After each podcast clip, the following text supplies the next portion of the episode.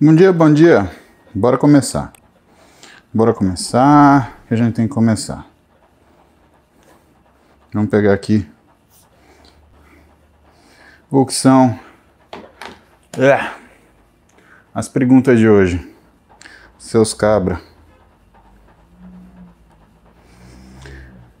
Ah, impreterivelmente, sete da manhã, estamos cabras da peste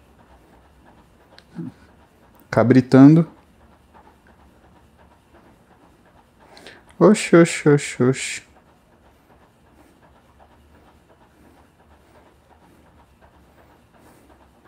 Oxi, oxi, oxi, oxi.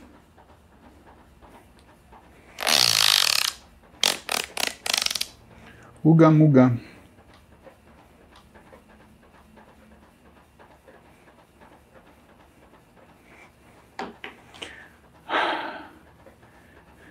Bom dia, Brasil. Bom dia, Portugal. Bom dia. Muito bom dia, muito bom dia. Deixa eu abrir o, WeBurn aqui. O Nação Muse.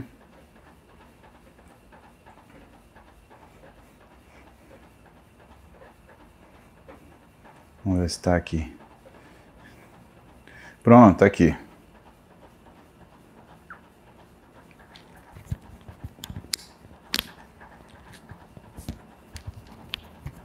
E aí, Paula Ruda? Agora tem som? Eu esqueci de ligar, mano. É. Pronto. Agora tem que ter som, né? Ah, foi. Muito bom. Muito bom, muito bom. Muito bom dia para todos. Vamos lá para nossas perguntas, que é o que interessa. Decode cão a famosa vaca fria, né? Relação entre uso de corticoide ou anti-inflamatório não esteroide nas condições inflamatórias e comprometimento do processo anabólico na hipertrofia. Há uma opção dessas medicações interferir menos no processo? Por que eu selecionei essa pergunta de todas? Uma coisa muito importante, pessoal. A gente sempre fala, ah, cuidado com anti-inflamatório, anti-inflamatório pode diminuir sua resposta anabólica, verdade. Tá? Então, a priori, sim. Tem alguns que fazem menos problema, como por exemplo meloxicam, né? Ele curiosamente ativa uma via de GF1. Não sei explicar a farmacodinâmica disso. Se você quiser saber de farmacodinâmica, você tem que perguntar para Titio Gabriel Kaminski ou para Titio Adam Abbas, tá? Mas ele é um dos que a gente acaba usando, mas o que, que a gente entende sobre lesão? Tá? Então, lesão tem duas etapas. Tem uma etapa aguda, tem uma etapa tardia. A etapa aguda nós não usamos anti-inflamatório. Nada de anti-inflamatório antes de 48 horas pós-lesão. Por que isso? Porque o que nós temos de dados mostra que se você usa anti-inflamatório, tanto corticoide quanto não esteroide, o famoso AINE, né, você tem um atraso da cicatrização, tá?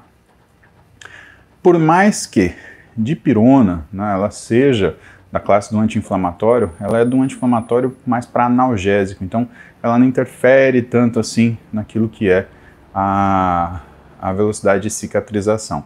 Mas, no entanto, porém, contudo, a gente prefere o uso de analgésicos somente, tá? O que faz com que você tenha que ter um pouquinho de paciência nessas primeiras 48 horas. O corticoide, ele faz uma alteração do que é a sua capacidade anabólica, porque ele também ativa o que são as MRFs, a via da MAPKinase MEC, a via da ubictina proteassomo. Então, além dele ser anti-anabólico, ele é pró-catabólico. Por isso que a gente não fica tomando corticoide né, de qualquer forma. E outra, do ponto de vista metabólico, corticoide ele não é bom porque ele aumenta a resistência periférica à insulina. E isso por si só já piora qualquer processo de síntese proteica, tá? O anti-inflamatório não esteroide, né, tipo diclofenaco da vida, né, quando você está dolorido, você compra aquele diclofenacão, 50mg, pode explode estômago, né? Qual que é a via dele? Eles, todos esses anti-inflamatórios não esteroides, eles são inibidores da via da ciclooxigenase, tá? Que é uma via que acaba sendo ativada indiretamente pelo trabalho muscular. Então o que, que você sente? Você sente que o músculo ele perde aquele pump, ele perde aquela, aquela resposta né, imediata, aguda ao exercício. E também você tem uma resposta tardia que acaba sendo prejudicada, tá? Um... Jorge Picanso, bom dia, Deus abençoe, amém. Estou com dificuldades para manter uma boa alimentação devido a estar muito caro as coisas. A soja pode ser uma boa opção? Realmente, Jorge, está caro mesmo, né? Complicado isso. E você sabe que a parte mais cara de qualquer processo de ganho de massa muscular é justamente a dieta. Por isso que eu falo para vocês programação. Tá? Ah, mas tal coisa ajuda você a ganhar massa? Ajuda. E outra, ajuda também. Muita coisa ajuda, na realidade, tudo ajuda, né? A questão é que se você não fizer uma programação, você vai gastar toneladas de dinheiro. E às vezes aquilo que você está usando, ele soma muito pouco no que é a, a, a tua capacidade anabólica. Né? Então isso é uma coisa importante. Grande Márcio Azevedo meu alfaiate. Bom dia, Márcio. Então, o que a gente costuma fazer? Para otimizar o que é a função do suplemento, você acaba criando o que é uma organização de timing, né? ou seja, um momento nutricional. Isso é um tema muito interessante. Tem nutricionistas que dão aula sobre timing de fato, de forma brilhante, tá? Valentim, Daniel Coimbra, né? Marcelo Carvalho, Aliás, eu estou pensando aqui, semana que vem eu vou fazer um, uma. Vou perguntar se o Marcelo Carvalho pode também, né? Mas eu quero ver se eu faço uma semana aí de, de maratona com o Marcelo Carvalho para a gente responder só suas dúvidas de, de nutrição, tá? Marcelo Carvalho, meu professor de nutrição, um cara extremamente querido, né? Provavelmente a maioria de vocês conhece. Os que não conhecem vão amá-lo, porque ele é uma pessoa amável, generosa intelectualmente, e eu tenho certeza que ele vai estar com a gente aqui. Então vou convencer Marcelo Carvalho a estar aqui com a gente semana que vem para justamente resolver. Vamos ver se a gente consegue fazer uma maratonona, né? Maratona da nutrição semana que vem. O que, que vocês acham? Vamos fazer? Então vamos fazer. Beleza. Vou ligar para ele daqui a pouco. Encher o saco do Marcelo. Cara, o Marcelo acabou de ter filho, eu vou lá. Ô, oh, prof, vamos fazer live comigo aí, uma semana aí, pô os caboclinhos ajustar naquilo que é a nutrição. Aí vamos falar de timing, vamos falar de é, proteína, carboidrato, suplemento. Vai ser bacana, vai ser bem legal, tá? Hum, mas aí, Jorge, então, soja é uma boa opção, ah, mas se você usar como um alimento exclusivo, né, pode ser que não seja tão legal assim. Lembra que ontem eu lembrei para você soja é um dos alimentos quando você faz uma alimentação exclusiva de fonte de proteína de soja, você pode ter problema com um derivado da soja que é a genisteína, que modifica a função tiroidiana. Então, realmente, às vezes não é uma solução muito, muito boa, tá? Vamos ver aqui o que a gente tem da Nação Muse. Paula Ruda. A nandrolona tem algum fundamento que ela ajuda na recuperação de lesões? Paula, tem estudos, tá, que mostram que o esteroide anabolizante comparado com o corticoide, ele melhora a velocidade de síntese proteica, né? O que a gente sabe? O esteroide, ele modifica o que é, primeiro, o balanço nitrogenado, ou seja, a sua habilidade de reter nitrogênio no seu corpo. Isso é importante, porque proteínas são moléculas baseadas em nitrogênio. Então, se você não consegue reter o nitrogênio no seu corpo, dificilmente você vai conseguir ter uma boa cicatrização. Por isso que é tão diferente pessoas que têm uma boa alimentação num pós-cirúrgico ou uma alimentação insuficiente no seu pós-cirúrgico. Isso modifica aquilo que é a, a, a sua o seu aquilo que acontece com você depois da sua vida. Depois da sua lesão, tá? Mas assim, a gente não costuma utilizar a nandrolona frequentemente por conta de qualquer lesão, por uma razão muito simples, né? A nandrolona, ela também aumenta a resistência periférica à insulina e dependendo da ação que você faz né, com a nandrolona, você, num primeiro momento, você melhora o que é a síntese proteica, podendo melhorar o que é a cicatrização, mas num segundo momento, você abala o que é a sua função a metabólica normal. Então, é muito difícil você fazer essa conta, né? Quanto disso para quanto daquilo. Então, situações extremas, né? A gente reserva o uso da nandrolona, por exemplo, né? Paciente idoso que passou por uma cirurgia grande, tipo uma prótese de quadril, tipo uma cirurgia de manguito rotador, que é ruim para a gente poder cicatrizar, principalmente quando o paciente é tabagista, né? Então, situações assim, a gente até considera, Paula Ruda, mas quando é, ai, tô com o cotovelo doendo, não, não é o caso, tá? Então, existem lesões e lesões. Bom dia, Estela. Viviane está ansiosa aí. Pra, Viviane Cabral está ansiosa pela semana de nutrição. Isabel Arantes, acordei sentindo dor na garganta e ouvidos. Melhor não treinar hoje? Melhor não treinar hoje, Isabel. É melhor você dar um pulinho no pronto atendimento. Por quê?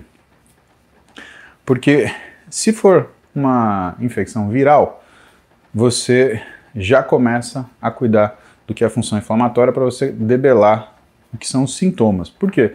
Porque quando é uma doença viral, você tem que aguentar o ciclo do vírus, né? O vírus, ele vai se acabar sozinho, seu corpo vai acabar com ele, na verdade. Ó, esqueci de ligar o, o relógio. Ô, caçamba. Agora, se for uma infecção bacteriana, o que acontece é que você vai ter piora do seu quadro. E aí a coisa vai ficar feia lá pro meio-dia, com uma piora bem grande à noite, tá? Então, vai no PA, vai no ponto de atendimento e dá uma olhada no que é isso daí. Vinícius Gabriel Aparecido Pinati fala sobre o uso de Daforin. Em uso para homem e mulher muda muito. Então, Daforin, se não me engano, Daforin é fluoxetina. É inibidor seletivo de recaptação de serotonina, é um antidepressivo, portanto, né, e o que ele muda em relação ao treinamento é a capacidade de fazer contrações voluntárias máximas. Ou seja, se você fazia, sei lá, 15 repetições com uma carga X, você vai conseguir fazer essa carga X, mas em vez de 15 repetições, você vai acabar fazendo 8, 6, Depende de cada pessoa. Mas a priori vai prejudicar você em relação a volume de treino, tá? Agora, sabe o que mais vai prejudicar você, que é o que eu sempre falo? É você ficar doente. Então todo mundo faz a conta assim: ah, mas se eu fizer isso, vai diminuir a contração voluntária máxima. Só que isso em pessoas não doentes, né? Se você tem depressão, você não vai treinar. A verdade é essa. Né? A depressão vai fazer com que você não treine. Então, não existe ficar preocupado com efeito colateral de remédio se você está doente. Você tem que ficar preocupado com a doença. A depressão é muito pior para a tua cabeça, para o teu, é, pro teu desenvolvimento físico do que qualquer efeito colateral de qualquer medicação. Cara, presta atenção nisso, tá? Então eu vejo um monte de gente falando assim, orgulhosa, ah, eu não tomo porque aí eu vou treinar mal. Bom, mas se tiver deprimido, você não vai treinar, ou vai treinar porcaria. Qual que é a pior situação? Tá? Doença tem que tratar, tá? Principalmente, pessoal, doença psíquica. Por quê?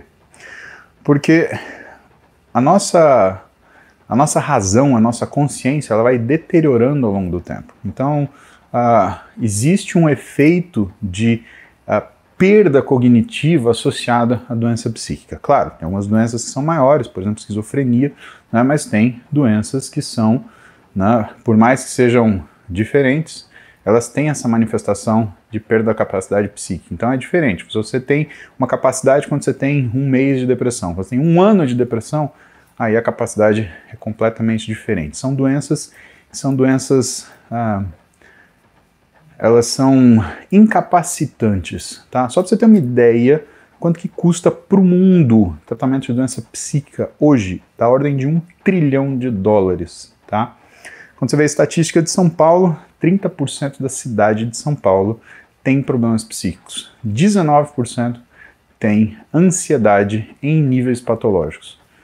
Então, bom dia, Dessalles, bom dia, irmão.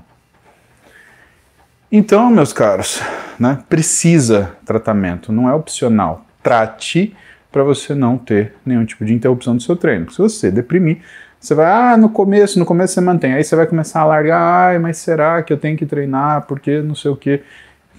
Cara, trata, tá? Psiquiatra, medicação, psicólogo, terapia. Precisa fazer, não tem jeito.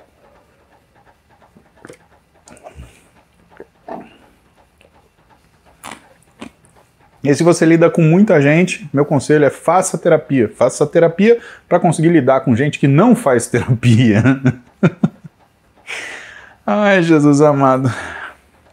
Viviane Cabral. Whey antes do treino, tudo bem? Tudo ótimo, Viviane Cabral. Tem.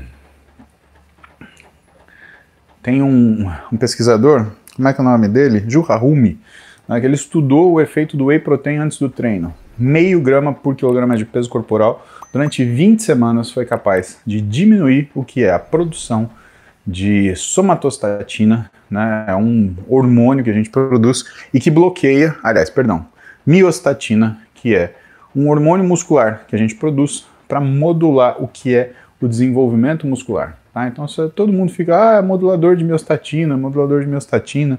Não existe, o whey protein faz isso, meio grama por quilograma antes do treino, tá?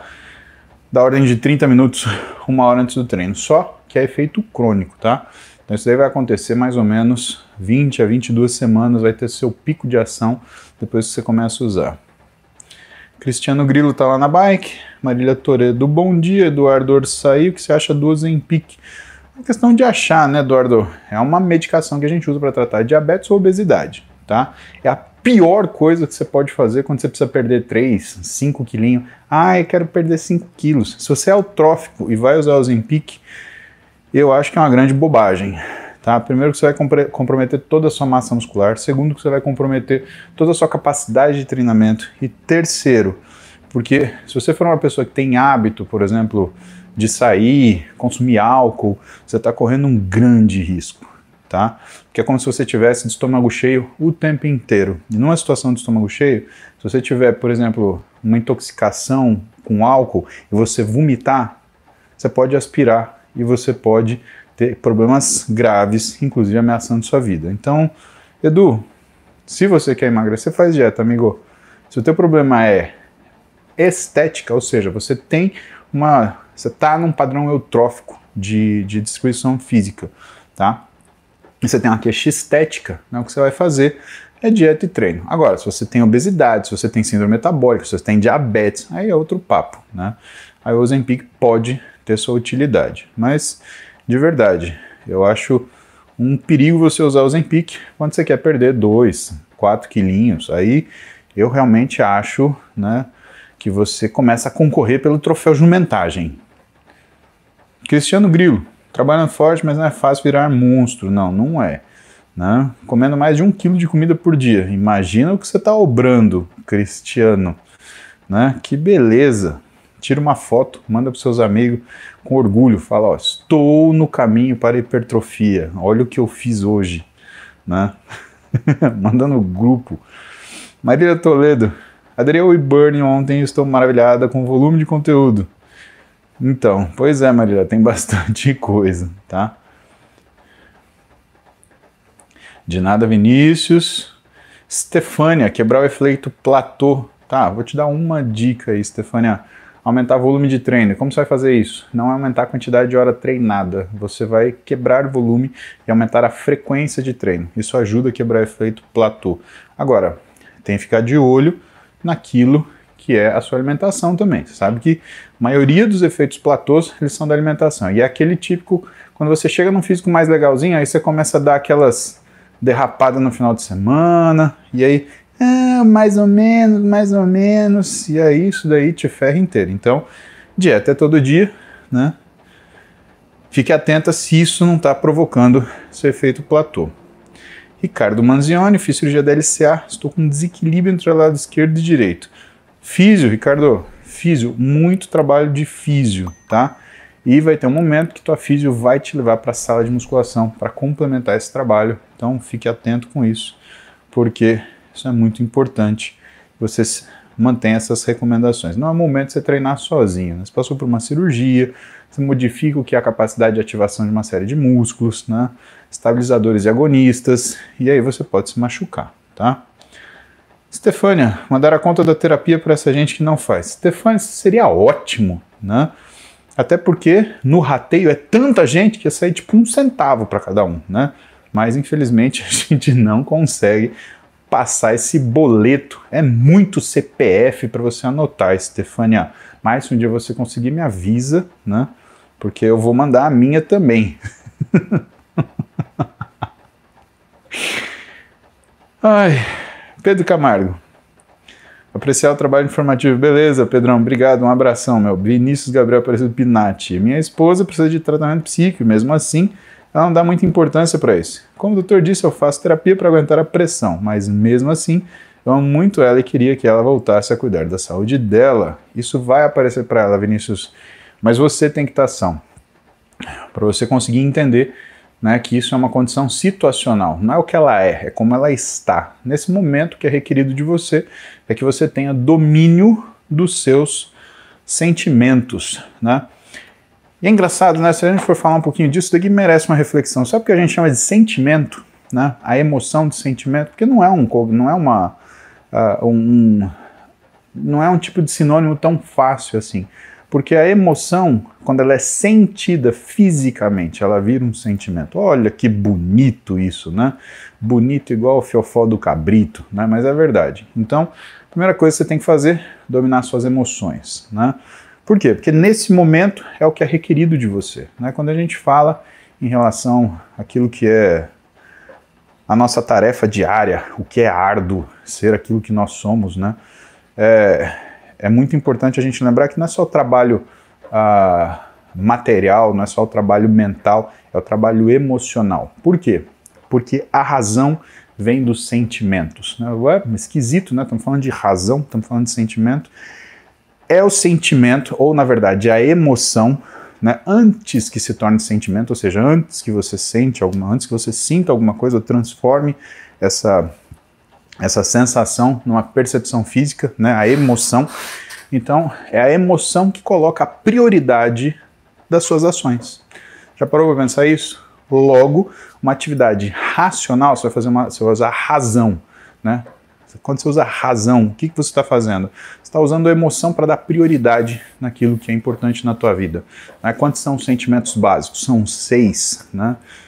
tristeza, raiva, medo, repulsa, surpresa e finalmente alegria. Só que para chegar na alegria, tristeza, medo, raiva, repulsa e surpresa, você tem que dominar isso. Meu caro Vinícius, tá? Que a alegria chegará, tá? Lembre-se que a vida é uma eterna busca pela felicidade e sem razão você nunca conseguirá atingi-la na plenitude. Né? Olha que bonito para quinta-feira de manhã né? Fizemos uma terapia imediata aqui. Vinícius, é sério, tá? Eu brinco, mas isso é muito sério. Sua vez. Cuida de você para você ter cabeça para cuidar dela no que ela precisar. Lembra que sua esposa não é assim, ela está assim e vai chegar um momento que a sua razão, mediada pela sua capacidade de controlar suas emoções, vai vencer o que é a estruturação né, psíquica dela. Paula Arruda. Menopausa dificulta os resultados no treino. O que você sugere para quem está nessa fase? Na verdade, Paula, é que na menopausa você precisa de uma abordagem alimentar, uma abordagem eh, de treino específica para isso, dentro daquilo que é a especificidade do indivíduo. Então você tem duas situações, né? Então você precisa de um treino específico para mulher, específico dentro da mulher na menopausa, específico na menopausa o objetivo que você quer. Então não dá para fazer aquela coisa geral. Muita gente erra naquilo que é a, a, a abordagem, não porque a mulher está na menopausa, né? porque isso é, é uma condição hormonal importante, mas não é 100% do caminho. Né? Erra porque quer que uma mulher com 50 anos treine igual uma mulher de 20, 30. Isso não é possível. Tá? A Stefania mudou de país há uns seis meses. A alimentação de país para outro pode afetar puh, pra caramba, né? Muito, muito, muito, muito. Né? Toda vez que eu vou para os Estados Unidos eu tenho piriri.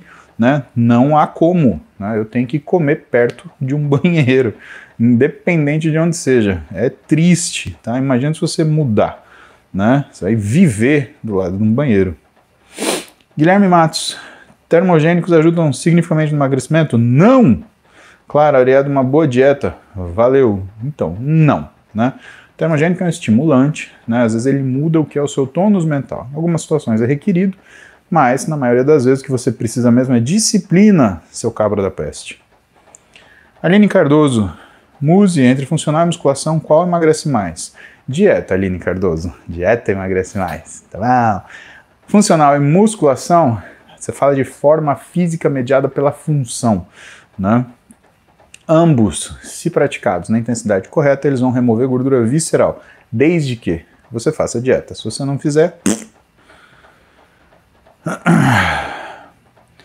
Elaine Batista, fiz uma cirurgia para retirada do útero. Estou com os hormônios bagunçados, não consigo eliminar gordura. Dá uma dica. Eliane, dou uma dica assim: precisa ver se nessa cirurgia de histerectomia foi feito também oforectomia. Isso é uma das coisas que bagunça muito o hormônio. Existe uma condição muito específica que é: numa histerectomia, algumas vezes você tem a ligação da artéria uterina de uma forma que ela modifique o que é a função da artéria ovárica e isso modifica o que é a irrigação do ovário e isso modifica o que é a sua função hormonal. Então precisa ser, com, precisa ser investigado isso e precisa ser ajustado a parte hormonal de qualquer forma, tá? Roberto Kelson, muito bom, bom dia para você. Eliane Batista, beijo para você. Roberto Kelson estava com 138 quilos em 15 do 6. Bora, Roberto, vamos ver como que você vai estar tá em 15 do 7, tá bom, seu bonito? O Cristiano Grilo agradece aqui a dica do livro do De Salles. Cara, muito bom. Realmente, Cristiano, é excelente mesmo. Curto e direto na veia. De Salles, isso que é o quê? Né? Belmiro De Salles, mestre nosso. Ajuda muito quem quer entender como funciona a coisa de verdade, né? Belmiro De Salles não é só um profissional de educação física, ele não é só um top personal trainer, ele não é só um excelente coach. Ele é professor, doutor, professor universitário, é um cara diferenciadíssimo, um dos top publishers, né, um dos maiores pesquisadores, publicadores do, do da América Latina, tá? Serginho Bertolucci tá aqui, abração, Serginho. Eu tô aqui fazendo meu aeróbio, Serginho. É, meu amigo, a gente ficar velho, a gente ganha umas tarefas. Né? Coisa é braba. Vamos superchat. Bupropione naltrexônia funciona para emagrecimento? Cris, se você tiver uma condição onde você tem uma, um problema neurológico que relaciona sua recaptação de endorfina e de é, noradrenalina e adrenalina, pode ser que sim. Agora, se é uma questão de hábito, Cris, esquece. Você vai tomar o remédio e comer, tá? Se isso não tiver acompanhado de uma programação dietética, coração, vai dar muito, muito errado. Então, minha recomendação é que você passe com o endócrino, que normalmente é o cara que costuma prescrever essa combinação, né? mas não deixe de fazer um acompanhamento com um nutricionista. E se você está muito acima do peso, existe um componente emocional na sua alimentação, considere passar com um psicólogo também. O nutricionista, ele vai te dar as ferramentas nutricionais para que você consiga fazer dieta. O psicólogo, ele vai te dar as ferramentas psíquicas para que você consiga fazer a dieta. Eu não sei quantos anos você tem, mas eu falo para você, chega de tentar, né? Chega, né? Já deu. Né, tentando aqui, tentando ali, aí vai tentar conseguir o remédio sem receita, aí arruma para mim, aí você vai tomar e aí você vai comer que nem um caminhão, porque vai desregular mais coisa do que regular, tá? Não faça isso não, tá? Isso também é uma jumentagem grau 3, né? Das maiores, merece até um troféu.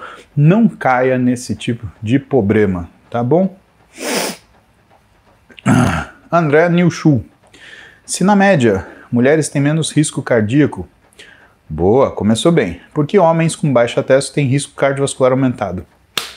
Genial. Genial! André Sapato Novo nunca decepciona. Que sensacional, né? Porque, André, você está raciocinando pela função do androgênio, tá bom? Então, você fala uma coisa muito importante, né? Quando a gente volta no estudo, ó, você merece até uma aula por causa da sua pergunta, André. Muito bom. Vamos dar um troféu para esse menino. Vamos descobrir onde ele mora. Porque você, se a gente voltar naquilo que são os estudos sobre os melhores níveis de testosterona, é impossível não falar sobre um pesquisador chamado André Chernov, que em 2007 ele determinou o que, que era a, a, o melhor nível de testosterona. E o que, que ele descobriu? Né? O que, que ele é, apontou, muita sabedoria, que a testosterona ela obedece uma curva em U. Então, muito é ruim, pouco é ruim também. Pouco é ruim, muito é ruim também. Existe um ideal de testosterona para você ter. Muito bem lembrado, né? E nos extremos, quando você tem muito ou quando você tem pouco, o que, que acontece? Você tem aumento do risco cardiovascular, você tem dislipidemia, você tem reserva de gordura abdominal, você tem aumento da pressão, ou seja, você desregula tudo o que é sua função metabólica. Por quê? Né? Até porque o androgênio ele não é um hormônio, né? A testosterona, ela não é um hormônio de ação metabólica tanto assim, ele é mais um hormônio de ação estrutural, né? Tá ligado a síntese de proteína, a esse tipo de coisa. Só que, olha só, o estradiol é, tá? E por que, eu falo isso para você? Porque se você tem muita testosterona, você aromatiza muito. E o estradiol faz duas coisas importantes. Ele faz uma resposta glicêmica e faz controle da sua resistência vascular periférica. E quando o estradiol faz isso, né, da sua, aumento da glicemia, aumento da resistência periférica à insulina, numa testosterona alta, ele faz isso muito.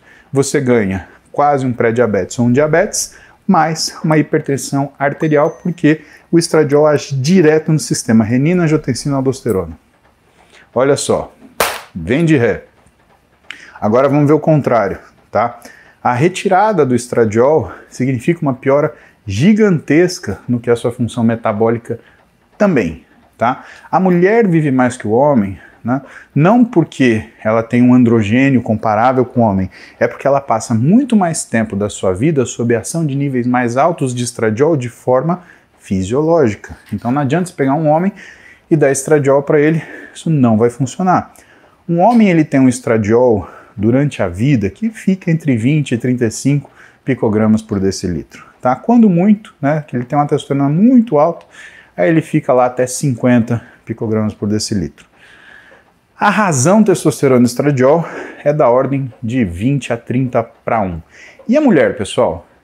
A mulher, ela vive com estradiol médio de 50 picogramas por decilitro. Isso é o médio com picos de até 300 picogramas por decilitro na fase ovulatória e uma média de 150 a 200 na fase pré-menstrual, aí no segunda etapa do ciclo ovariano, ou seja, depois da ovulação até a menstruação.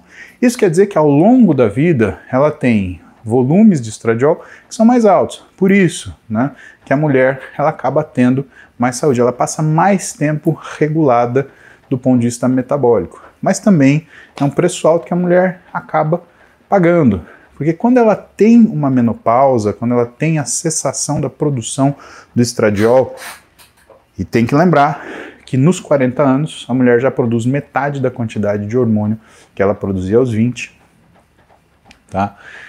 Ela começa a ficar suscetível à mesma doença que os homens. Aquilo que traz susceptibilidade de doença para o homem, desde que ele se torna homem, lá para os 16, 18 anos de idade, dentro do que a gente chama de né, uh, maturidade gonadal, ou seja, ele já produz os 600, 700 de testosterona dele, 600, 700 uh, nanogramas por decilitro, tá? Então, nessa fase, ele já atingiu a maturidade dele, então ele já tem os riscos do que é essa alta quantidade de androgênio. A mulher ela só vai sofrer isso depois dos 40. Por isso que aos 50, 60 vem osteoporose, doença cardiovascular, doença circulatória, alteração de glicemia, tá? Isso é tão importante que a mulher, aos 65 anos de idade, se ela tem uma taxa de androgênio mais alta, o risco de diabetes é mais alto, bem mais alto, e o risco de morte por alteração cardíaca começa a aumentar grandemente. Parabéns, André Nilschu. Gostei. Você foi um cabrinha danado, entendeu? Então, na realidade, por que, que tem essa disparidade? Transformando em história longa, como você viu, em história curta. Porque quando você tem uma testosterona alta no homem, você tem um excesso de estradiol que vai ferrar com tudo. Lembra que hormônio é que nem sal. Pouco é ruim, muito é ruim também. Tá? Quando você tem uma testosterona baixa, você tem pouco estradiol produzido, você não consegue fazer o controle metabólico, entre outras coisas também, né? Mas é muito importante isso. Luiz Fernando Gomes, bom dia. Qual a solução, tratamento para dedo em gatilho que vem piorando com os treinos? Não, existe cirurgia, Luiz. Dedo em gatilho é cirurgia, meu irmão. Você tem que abrir o lugar do gatilho, né? Ou você abre a, o retináculo, ou você vai lá e tira o que é o, o cisto de tendão que está causando esse gatilho. Tem muito jeito não. Alex Poliver, matrícula musculação feita, muito bom. Hoje eu começo a perder, eliminar, destruir, obliterar, desfalecer, esfacelar minha banha. Muito bom, querido. Obrigado pelas orientações de ontem, de exemplo e determinação. Ah, a gente caga um coco junto, né? É assim que a gente faz. Aline Ferreira, tenho pedra no rim? Posso fazer musculação? Deve. Faço desde janeiro. Comecei ano passado, deu crise e parei. Voltei agora. Errado? Não, errado é você ficar parada, né? Isso que é muito errado, né? Você bebe água, coração, tem que beber água, né? Tem que fazer uma avaliação anatômica do seu do seu sistema pelocalicial para ver se você não tem nenhuma questão né, anatômica aí que faça você ficar mais suscetível a fazer pedra no rim. Existe isso também. Precisa ver a tua alimentação, com certeza, uma coisa importante. Hum.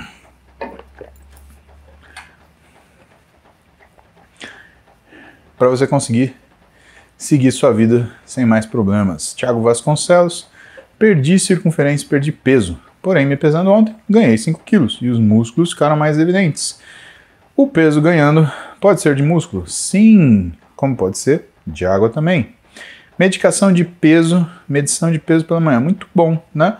Medir o peso de manhã, depois de fazer o seu cocozinho, né? É muito bom. Sempre que você faz a avaliação do seu peso, tem essa noção, né? Durante o dia você ganha água, você retém líquido, você come, né?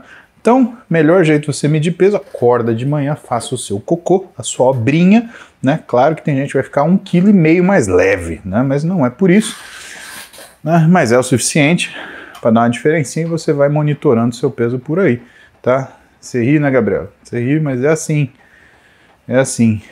Naturaltech, vou sábado, uma da tarde, vou estar tá lá no stand da Max. Uma da tarde, então, Naturaltech. Vamos lá. Vamos fazer uma resenha. Marcos Lenini, vasectomia pode influenciar na testo? Não, nem um pouco. Fique tranquilo. Marcelo Moraes, obrinha, mas é uma obrinha, né? Se é uma menininha, ela não vai fazer um obrão, vai fazer uma obrinha, vai fazer aquele cocôzinho teimosinho. Conhece aquele teimosinho, né? Que dá descarga e ele fica rodando no vaso e ele não desce?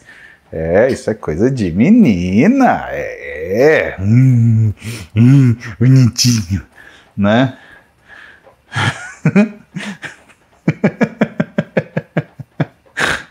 Tô falando isso. O caboclo é casado com uma mulherzinha pequenininha, 1,49m, mas quando vai no banheiro faz um braço, né?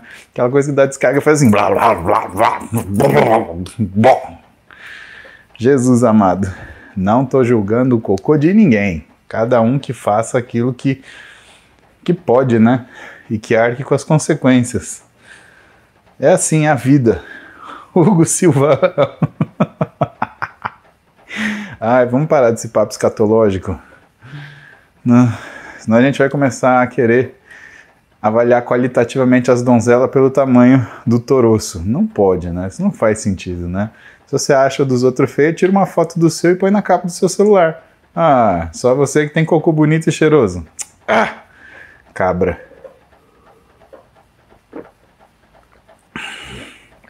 Eu falei pra vocês, a cocô é uma coisa da vida, todo mundo faz cocô, a Xuxa faz cocô, tá? O Papa faz cocô, tá? Essas pessoas fazem cocô.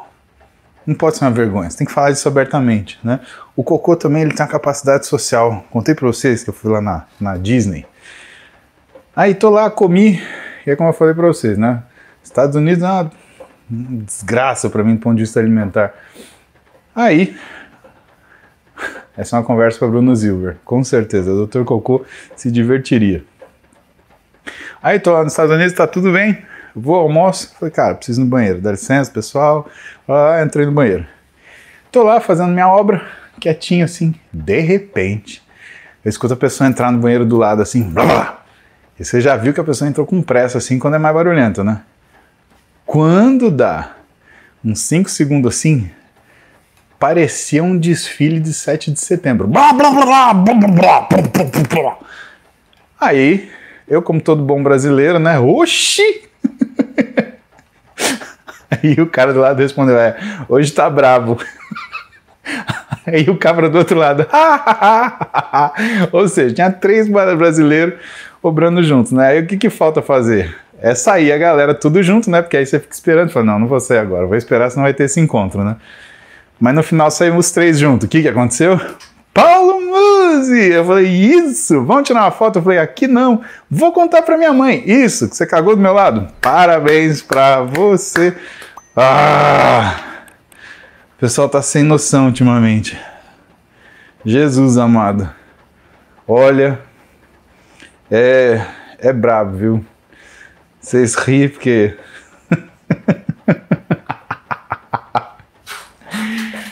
Ai, meu Deus. Só tomando meu vizinho aqui. Bem lembrado aí. Sábado eu tô na Natural Tech, uma da tarde. Vejo vocês lá, tá bom? Feira tá sendo no na IMB. Ziguinho tá falando aqui, o bom ar sofre. Meu amigo, não tem bom ar. Bom ar. Precisa uma boa ventania para soprar as coisas. Verdade, eu tenho noção. Às vezes eu vou, que eu fico com a mão no botão assim. Porque a hora que faz tigum já desce reto, rodando e ó, vai embora. Vai. Tá louco. Deus o livre. Eu sou casado com uma rainha, uma princesa.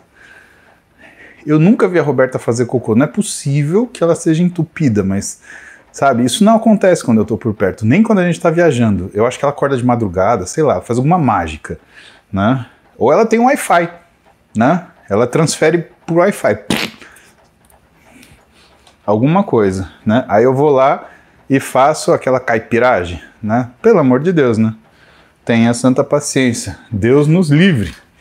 Horrível. Horrível é a vida, né? Faz parte essas coisas. Vinícius Lima, já que estamos nesse assunto de obrar, o que pode ser feito para facilitar? Só consigo obrar bem depois de tomar um cafezinho. Ah, isso vai ser ruim logo prazo? Não, Vinícius, normal. Eu também, eu tô com você. Pedir um café para mim é uma lasqueira.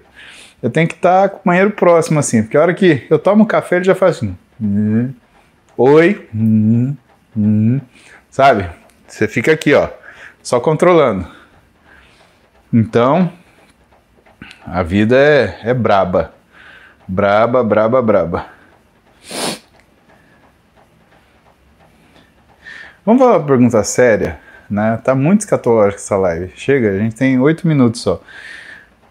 Marcelo Roberto, sou amigo da Eliana Panzeri, queridíssima, quase 10 anos que eu cuido dela já. Ela tem 60 e iniciou agora a vida de triatlon. Não foi bem agora, né? Tem um tempinho já, Marcelão. A preocupação de iniciar tarde de atividade física é você fortalecer, tá? Você precisa de músculo para você conseguir fazer atividade física. Lembra que o esporte ele consome massa muscular. Então, você tem que ter essa preocupação em fazer. Começar pelo treinamento físico, então você precisa começo, pelo menos duas vezes por semana, você precisa fazer musculação, atividade com peso, duas vezes por semana, pelo menos, tá? Para você conseguir ter condição de não se machucar, tá? Isso é muito importante.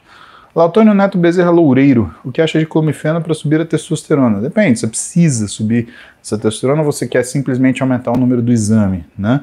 Lembra que o clomifeno, ele é um CERM, né? O que é um CERM? Não é um SARM, é um CERM, tá? Ele é um modulador seletivo de receptor estrogênico. Isso quer dizer que ele é uma molécula estrogênica, né? Aí você vai tomar, vai ficar com uma testosterona de 1500, mas vai ficar ruinzinho do pipi, né? Você vai ter uma queda na libido daquelas que você vai encostar e vai, sabe aquele Aí é ruim, né, Antônio? Não inventa. Não começa com isso não, vai dar errado pra caramba. Você vai ficar assustado e aí vira pior, porque aí vira uma impotência psicogênica. E quando você tem disfunção erétil psicogênica, é que a coisa entrou na sua mente. Aí, meu amigo, para resolver dá muito trabalho, porque não tem remédio para isso não, tá? Larga para lá. Acha que tá doente? Acha que tá com problema? Vai no médico, meu. Vai no médico, né? Melhor solução que eu posso te dar.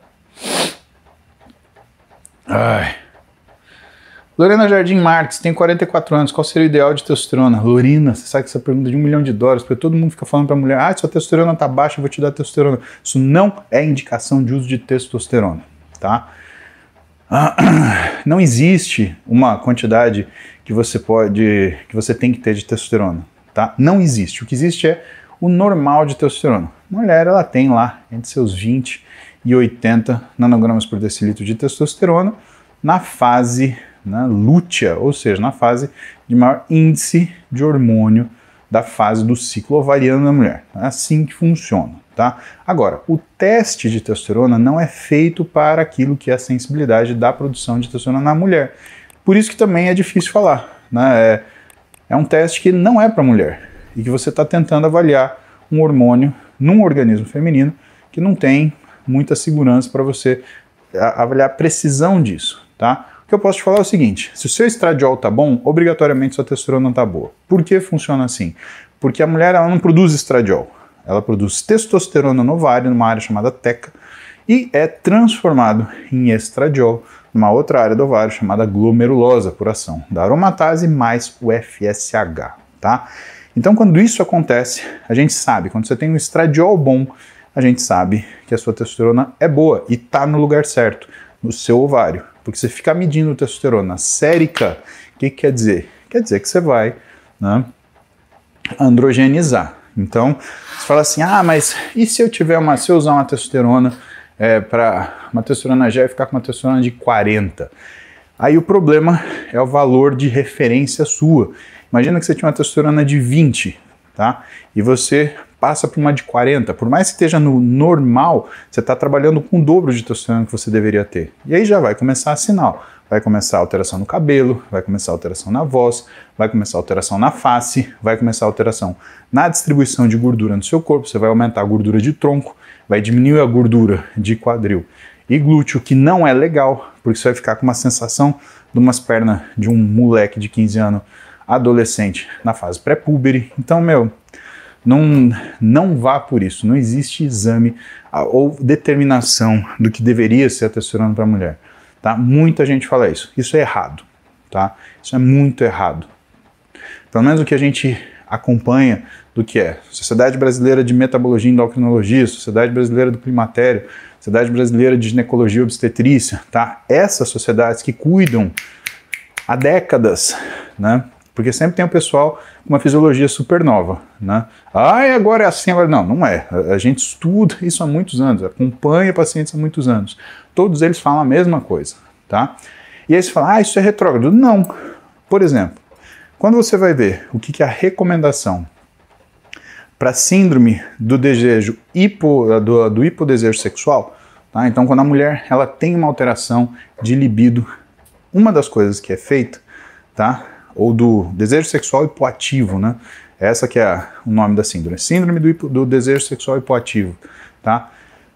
Quem segue as recomendações dessas três sociedades médicas que eu te falei, não precisa nem pedir exame de sangue para a mulher.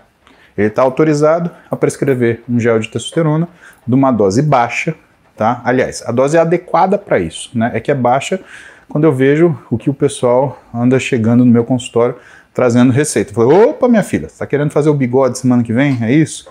Né? Então, com essa dose adequada durante seis meses. A questão é que se a mulher não tiver melhora do que são esses sintomas, o sintoma dessa síndrome do desejo sexual hipoativo, tá? Aí você corta a testosterona. Você não precisa pedir exame, você dá clinicamente. E você tem que fazer o quê? A avaliação clínica.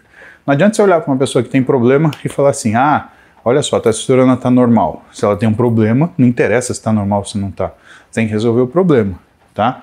Então, cuidado né, com essa história de testosterona normal, Lorena. As coisas não, não, não são assim. E também não é para você começar estradiol hoje, tá? Por que, que não é para você começar estradiol hoje? Precisa ver quando que você mediu, tá? A gente tem duas fases de avaliação do estradiol na mulher.